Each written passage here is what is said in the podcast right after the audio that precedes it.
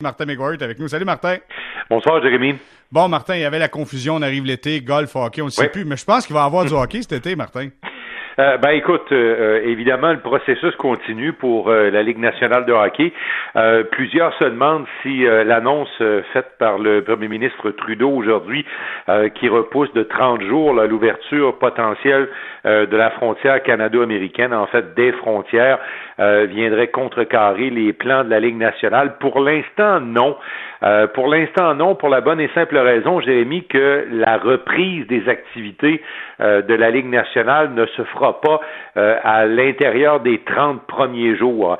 Euh, ce qui pourrait arriver cependant, c'est qu'avec le déconfinement euh, qui a été opéré d'ores et déjà et qui va continuer au cours des prochaines semaines, un lieu public comme le centre d'entraînement du Canadien, à titre d'exemple, mhm. à Brossard, pourrait recommencer tranquillement à être utilisé, euh, utilisé selon certaines normes, certaines, euh, certains règlements assez stricts, mais quand même être utilisé.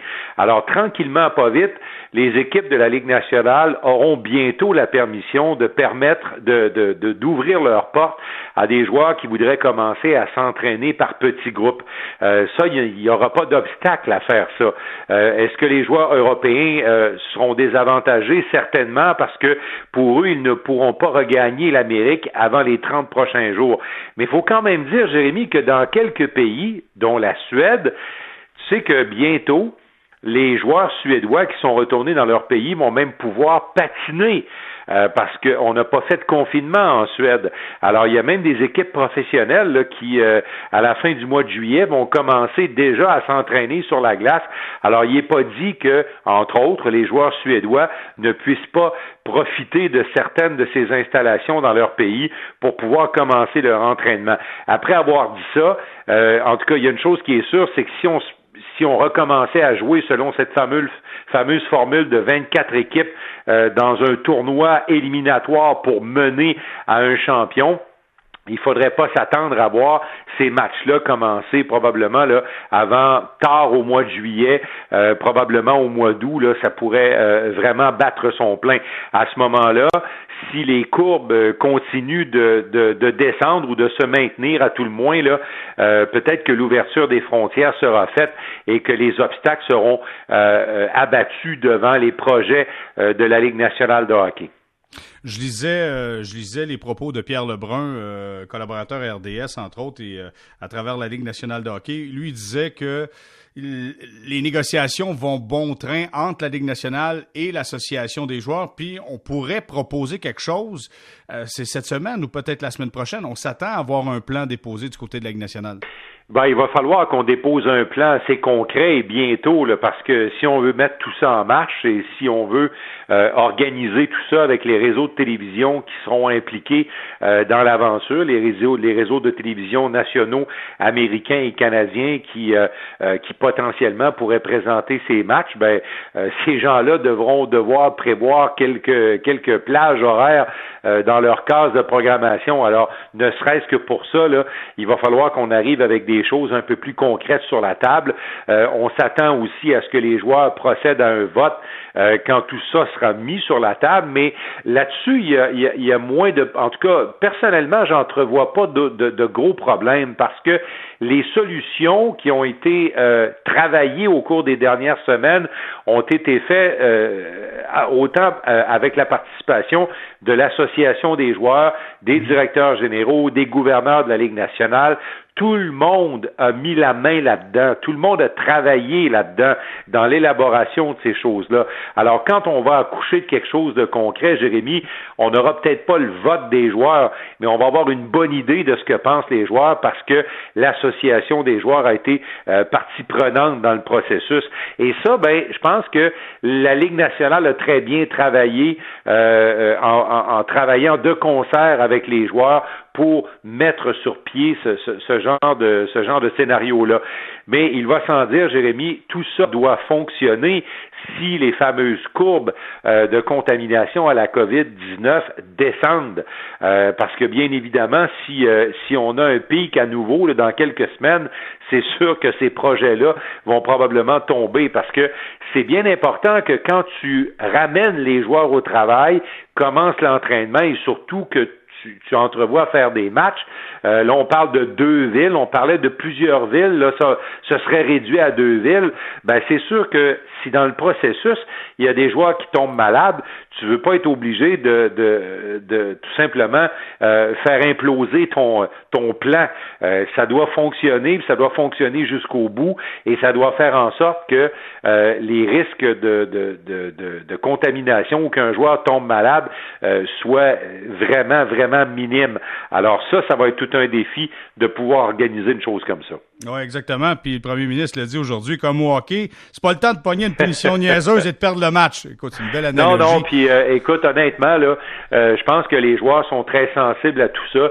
Les équipes ont fait un bon travail euh, de sensibiliser leurs joueurs. La Ligue nationale, l'association des joueurs est aussi en, communication constante avec chacun des représentants des 31 équipes et, et, et les joueurs ont l'information. Et c'est leur gagne-pain, Jérémy, ils protègent leur famille en même temps. Et je pense que là-dedans, tout le monde est sérieux dans la démarche parce que on répète, Jérémy, l'enjeu financier est important. C'est un enjeu d'à peu près un demi-milliard de dollars si on réussit à revenir. Mais ce demi-milliard de dollars-là, il est partagé à 50-50. La moitié pour les propriétaires et la moitié pour les joueurs. C'est pour ça que dans le processus, les joueurs ont été impliqués et c'est pour ça que les joueurs feront tout en leur possible pour qu'on puisse mettre ça en marche et que les pertes soient minimisées autant de leur côté que du côté des propriétaires. Bon, Martin, maintenant, parlons des contrats d'entrée dans la Ligue nationale de hockey. Il semblerait qu'il y ait quelques irritants à ce sujet-là? Oui, ben écoute, euh, ça, ça, devient compliqué. Il y a quelques équipes de, de la Ligue nationale, dont le Canadien, avec euh, bien sûr euh, Romanov, qui est un joyau important de l'organisation pour le futur de l'équipe, qui ont fait signer des contrats d'entrée chez les professionnels à de jeunes, de jeunes recrues qu'ils avaient dans leur organisation, de qui ils détenaient les droits. Il y a le jeune Denisenko en Floride, Mitchell du côté de Chicago. bref, ces contrats-là ont été signés, Jérémy avec une condition. C'est que dans l'entente qui a été prise, et là-dessus, l'agent de Romanov avait été assez transparent lors de la conférence de presse téléphonique qu'on avait avec lui, parce qu'il a dit, ce qu'on a, c'est une entente de principe. Alors, quand la Ligue nationale va statuer, on va être capable de dire quand le contrat va commencer. Est-ce qu'il va commencer au moment où on va commencer le tournoi des, des 24 équipes, les séries et tout ça pour couronner un champion de la saison 2-19-2-20 ou si le contrat va commencer quand la prochaine saison, la 2020-2021, commencera. Et cette saison-là, s'il y a des séries en plein été, est-ce qu'elle commencera en octobre, en novembre, en décembre? Bref, on se perd dans les conjonctures, mais il y a une chose qui est claire, c'est que la Ligue nationale ne semble pas vouloir négocier des permissions pour que ces fameux joueurs, dont Romanov, qui ont signé des contrats d'entrée au cours des dernières semaines, soient autorisés à jouer. Alors, techniquement, le contrat de Romanov devrait commencer au début de la prochaine saison. Mm. Alors, comme le Canadien fait partie des 24 équipes, si on se fie à ce qui existe maintenant comme règlement, Romanov ne jouerait pas. La même chose pour les quelques prospects euh, qui ont signé des contrats avec leurs organisations respectives. Alors ça, ça commence à être un irritant et selon certaines informations qui circulent, la fameuse clause là qui dit ben le contrat va commencer quand la Ligue nationale va dévoiler ses plans clairs et précis semble-t-il que cette clause-là n'a pas été enregistrée auprès de la Ligue nationale dans les contrats. Ce serait une entente de principe entre les agents et les équipes concernées de la Ligue nationale dans ces dossiers-là. Alors, excuse l'expression, ça s'en vient un méchant fouillis. Et quand on pose des questions à la Ligue nationale, que ce soit à Bill Daly et tout ça, on fait des grosses grimaces, puis on dit on n'a pas l'intention de bouger les règlements. Alors là, ça va être intéressant de savoir comment tout ça va se négocier, parce qu'il y a autant d'intérêt du côté des joueurs, parce que si tu commences le contrat euh, pendant l'été, ben à ce moment-là, euh, un gars comme Romanov peut renégocier à l'intérieur des deux prochaines années et non trois prochaines années, c'est avantageux pour lui. Puis en même temps, ben l'équipe, lui, euh, l'équipe va bénéficier, elle, dis-je bien, d'utiliser le joueur si elle est classée parmi les 24 équipes qui potentiellement participeraient à ce tournoi éliminatoire. Alors, les agents et les équipes ont intérêt à ce que la Ligue puisse assouplir son règlement ou, en tout cas, euh, mettre un fameux astérix à ce règlement-là en raison de la situation de la COVID, mais la Ligue n'a pas, très, euh, pas l'air très ouverte à faire ça. Non, il faudra, euh, je pense que tu, tu, résumes bien tout ça. Je pense que la Ligue nationale de hockey devra prochainement, à un moment donné, mettre sur table un plan qui est clair, net et précis parce que il y a des tenants et aboutissants vraiment importants. on n'a même pas parlé du repêchage, là. J'ai hâte de voir non, tout ça. Non, puis. C'est tout un casse-tête, ça. Non, ben moi je pense que le repêchage, là, dans la logique des choses, là, on va déterminer au pourcentage là, à partir du classement final qu'on avait au 12 mars dernier, là, euh, d'autant plus que les chances qu'on reprenne la saison régulière euh, euh, au cours de l'été sont très, très minces. Là. vraisemblablement, on va aller aux séries directement. Alors ça, ça veut dire que le classement final au 12 mars dernier fait en sorte que là, on va devoir déterminer avec le pourcentage des points où se trouvent les chances, combien de pourcentage de chances ont des équipes qui participent à la loterie Lafrenière, évidemment, pour obtenir le premier choix. Ça, ça va désavantager le Canadien parce que si on fait ça, le Canadien va perdre des pourcentages de chances quand même importants. Ils n'en avaient pas beaucoup, mais ils vont en perdre encore plus de pouvoir avoir accès à ce premier choix. Ils n'ont à peu près pas la chance de l'avoir. Et comme on disait il y a quelques semaines, là, le choix du Canadien pourrait se retrouver autour de 8, 9, 10. Là. C'est, c'est plus probable que ce soit 8 ou 9 là, euh, qu'autre chose au moment où on se parle, en ce qui a trait au Canadien, en tout cas. OK, juste comprendre quelque chose, Martin. Si le Canadien embarque dans, cette, euh, dans ce tournoi-là des 24 formations, mhm. est-ce que ça peut changer son rang au repêchage lors du prochain repêchage? Euh, c'est c'est pas c'est pas clair tout ça, mais semble que non, dans le sens que les, équipes qu'on va exclure des séries étant les moins bonnes, on les connaît, Détroit, euh, euh, Los Angeles, euh, les sénateurs d'Ottawa. tu sais, logiquement, s'il n'y avait pas eu la COVID et que la saison s'était terminée, c'est probablement les six équipes qu'on exclurait de ce tournoi éliminatoire estival qui auraient eu de toute façon un meilleur pourcentage de chances d'obtenir Alexis Lafrenière. Par mhm. contre, euh, tu sais, dans un scénario ordinaire, le Canadien aurait pu jouer de chance puis améliorer son rang considérablement avec la loterie, se ramasser peut-être avec un quatrième choix euh, au total au lieu du huitième ou du neuvième. Euh, sauf que ces pourcentages-là risquent de réduire considérablement avec le fait que le pourcentage des points euh, va placer le Canadien dans une situation là à peu près égale où, ils étaient dans le classement au moment où les, hostilités se sont arrêtées, bien malgré les, les protagonistes. Bon, Martin, maintenant, on se parle des agents de la Ligue nationale de mhm. hockey. On avait le goût de jaser, puis on a parlé des directeurs généraux de la Ligue nationale. Écoute, euh, c'est euh, en, quelque sorte, on en a on en a questionné euh, plus d'une vingtaine et tu sais, on, a fait ces sondages-là avec les joueurs et tout ça là. ben on a fait des on a fait un sondage intéressant auprès des agents et on leur a demandé entre autres quels étaient les plus mauvais contrats qu'on avait octroyés à des joueurs de la Ligue nationale de leur point de vue d'agent. Eh ben les plus le, le, plus mauvais contrat qui a été donné au cours des dernières années, selon un pourcentage quand même appréciable, près de 20 euh, des agents, et celui de Milan Lucic, un contrat qui lui rapporte 6 millions de dollars pour 7 ans. Évidemment, on n'avait pas besoin d'être agent de la Ligue nationale pour savoir que ça, c'est un très mauvais contrat. Et les Oilers d'Edmonton sont venus sauver le Canadien de Montréal dans ce dossier-là parce que le Canadien avait déposé une offre très semblable à Milan Lucic et Lucic a tourné le dos à celle du Canadien pour préférer les Oilers avec la possibilité de jouer avec Connor McDavid. On connaît l'histoire. Lucic a eu une très bonne première saison, en tout cas très appréciable. Première saison avec les Oilers, mais par la suite, ça a été euh, l'hécatombe. Les points se sont mis à fondre comme euh, neige au soleil. Euh, l'efficacité de Lucic diminuait considérablement. euh, de fait que là, il est maintenant la propriété des Flames de Calgary. On s'est échangé des mauvais contrats. Euh, Calgary a envoyé Neil, un autre mauvais contrat à Edmonton, et ils ont pris le mauvais contrat des Oilers. Il y en a d'autres mauvais contrats selon les, les agents. Celui de Eric Carlson, un contrat de 11,5 millions, et malheureusement, depuis la journée où il l'a signé, il n'arrête pas d'être blessé. Il est tout le temps sur les lignes de côté.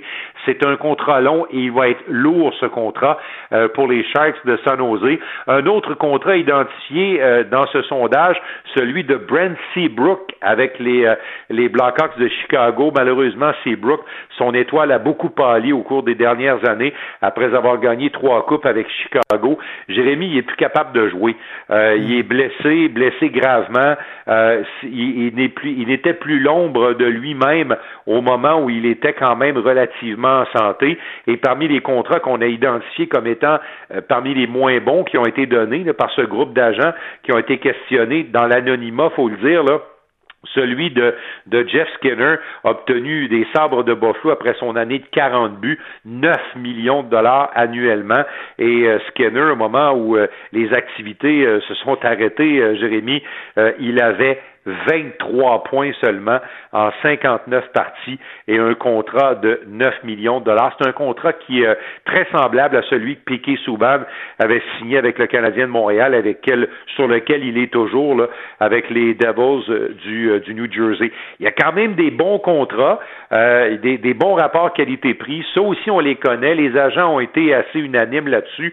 Le meilleur rapport qualité-prix dans la Ligue nationale actuellement est Nathan McKinnon de l'Avalanche du Colorado. Lui, on lui a posé souvent la question s'il avait eu il avait eu l'impression de se faire avoir. Il a toujours dit qu'il avait signé ce contrat-là et qu'il en était fier et heureux de l'avoir signé.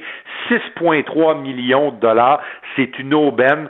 Euh, McKinnon est parmi les 10 meilleurs attaquants de la Ligue nationale depuis deux ans. La même chose pour David Pasternak qui se dirigeait probablement vers un championnat des pointeurs à 6,6 millions. Lui est allé jusqu'à dire je suis bien content pour euh, les autres joueurs qui en obtiennent plus. Il dit, moi, je pensais jamais être payé aussi cher pour jouer au hockey.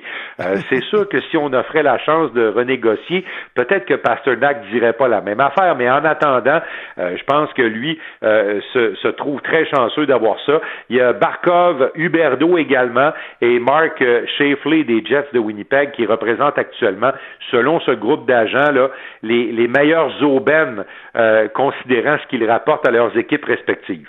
Euh, je peux dire, chez les Canadiens, on peut dire Brandon Gallagher là-dedans, c'est une bonne Oui, oui, oui. Absolument. avec la ben, production offensive. Oui, oui, ça c'est sûr. il, va, il va se reprendre bientôt. Dans un an, je pense que Marc Bergevin a mieux de se, mieux de se préparer. Euh, Brandon Gallagher ne sera plus une aubaine. Non, ça c'est clair. Bon, en terminant, parlons du jeune Kaden Primo qui a été récompensé aujourd'hui parmi euh, les meilleurs recrues de la Ligue américaine de hockey.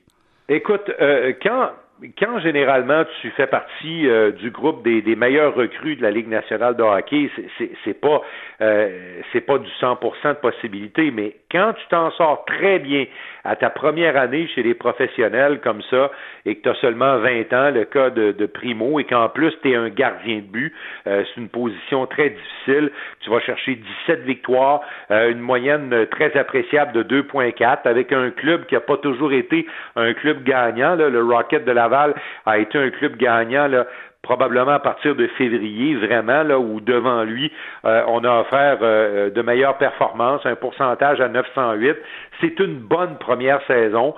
Euh, on appréhendait beaucoup. On se demandait, bon, il a été bon dans la NCAA. Qu'est-ce qu'il fera chez les professionnels avec la pression, les attentes, pratiquer à tous les jours, les voyages, les voyages pas faciles dans la Ligue américaine. Alors, tu sais, on est dans un autre environnement complètement différent de celui des collèges. Ben, le Grand Primo, euh, parce qu'il est parce qu'il est pas petit, hein, je dire en passant, le, Grand Primo, c'est très bien, euh, euh, c'est très bien acquitté de ses responsabilités et de ses tâches là. la suite, ça va être intéressant. Moi, je pense que quand il participera à son prochain camp d'entraînement avec le Canadien, quand est-ce que ce sera ce camp-là, je ne sais pas, mais quand il va participer au prochain camp, je pense qu'on va lui donner une bonne opportunité encore de se faire valoir. Ça va être juste intéressant, Jérémy, si à ce camp-là, d'ici là, Marc Bergevin aura réussi à combler euh, la chaise euh, qu'on veut remplir là, de façon plus adéquate, juste aux côtés de Carey Price. Tu le, le vœu du Canadien, c'est d'avoir un vétéran gardien à cette position-là, capable de prendre plus de matchs que les derniers auxiliaires que Price a eu depuis euh, les deux dernières années et demie. On veut quelqu'un de plus solide. Alors, plus solide, plus aguerri, plus expérimenté. Ça, ça veut dire que Primo, en dépit d'une très bonne saison et d'une chance de faire valoir, devrait, en principe, théoriquement, commencer la prochaine saison aussi dans la Ligue américaine si Marc Bergevin réussit à obtenir un gardien solide pour seconder Carey Price. Il va en avoir plusieurs sur le marché, là, des gars comme euh, euh, Thomas Christ, euh, Robin Leonard. Il y, a, une couple de gars qui devraient être disponibles dans ce département-là, Jérémy. le Canadien devra payer pour ça. puis en attendant, ben Primo pourra parfaire son, son métier parce que être gardien de but dans la Ligue nationale, c'est une chose. Être gardien de but dans la Ligue nationale à Montréal avec le Canadien, c'en est une autre. On l'a vu avec Carey Price. Ça a été quand même un assez long processus. Primo est talentueux, mais il ne faudra pas brûler les étapes. Et moi, je fais partie de ceux, humblement, qui trouvent que c'est pas vraiment une bonne idée de l'envoyer tout de suite euh, être l'auxiliaire de Carey Price. Moi, je ne mm. crois pas à ce tandem-là, du moins à court terme. Hmm. Si t'as mieux, il n'y a pas de problème. Si t'as pire, là, il y a une mauvaise situation. Mais vraiment, il faut que tu, il faut que tu donnes, euh, faut que tu donnes une bonne défensive à ce gardien de but-là. Premièrement, ce qu'on a vu avec le Rocket en fin d'année, tu l'as mentionné. Mais euh, écoute, c'est quand même un choix de septième ronde. Je trouve ça impressionnant de voir que le kid ah, est capable d'arriver et de faire de bonnes choses. Soyons patients. C'est juste ça. Soyons patients un peu. Voyons la suite des choses. Ah, puis de toute façon, euh, Jérémy, les gardiens de but ont besoin de millage. C'est, c'est, euh, tu sais, euh, je vais pas refaire l'histoire au complet, mais quand Carey Price a accédé à la Ligue nationale après avoir gagné la Coupe Calder avec le club école du Canadien, c'était quand même une marche impressionnante et Price avait quand même vécu les séries dans la Ligue américaine. Là, euh, il y avait du bagage, il y avait un peu plus de bagage. Alors, quand il s'est même amené dans la Ligue nationale, rappelons que ces deux premières années ont été très difficiles, Jérémy. Ça a été, ça a pris du temps avant d'avoir de la stabilité dans ses performances et tout ça. Alors, moi, je pense qu'il faut éviter ça avec le jeune Primo et faire en sorte que Primo continue d'avoir du millage. Puis à un moment donné, la décision va se prendre par elle-même. Tu sais, un de ces jours, euh, il y a quelqu'un qui va avoir la grippe, là, euh, Primo va être rappelé puis il redescendra plus en bas. C'est un peu comme ça que ça c'est un peu comme ça que ça survient. Alors laissons la, laissons les choses arriver dans le cas de Primo au lieu de les forcer. Puis je pense qu'honnêtement le Canadien est ils, ils, m'en ont pas parlé là, puis j'ai pas fait partie des meetings, mais honnêtement Jérémy, je pense que le Canadien est là aussi dans le cas de de de, de Caden Primo. Mais tu fais bien de le dire, si on ne trouve pas ce gardien de but numéro 2 expérimenté pour seconder Price, oh là c'est euh, Là, ça va devenir plus complexe. Ça va devenir plus complexe. Ça sera un dossier à travailler pour Marc Bergevin parce que c'est le dossier à travailler depuis quoi? Deux ans, trois ans, puis c'est ça que ça prend pour avoir du succès du côté euh, du Canadien de Montréal. Martin McGuire, et, Jérémy, j'ajouterais ceci en conclusion. Ce dossier-là est tellement important que si vous comptez le nombre de points qui ont été perdus en raison justement qu'on n'avait pas un numéro 2 assez efficace, ben c'est probablement deux participations en série que ça a coûté aux Canadiens. Clairement. Martin McGuire, toujours un plaisir. On se reparle demain. Merci, Martin. Au revoir, à demain. Merci Martin McGuire qui est avec nous pour nous parler d'état de la situation du côté de la Ligue nationale de hockey. On parle d'entente potentielle entre la Ligue nationale et l'Association des joueurs. Est-ce qu'on va dévoiler un plan au courant euh, des prochaines journées? Il y a possibilité. Voyons la suite des choses.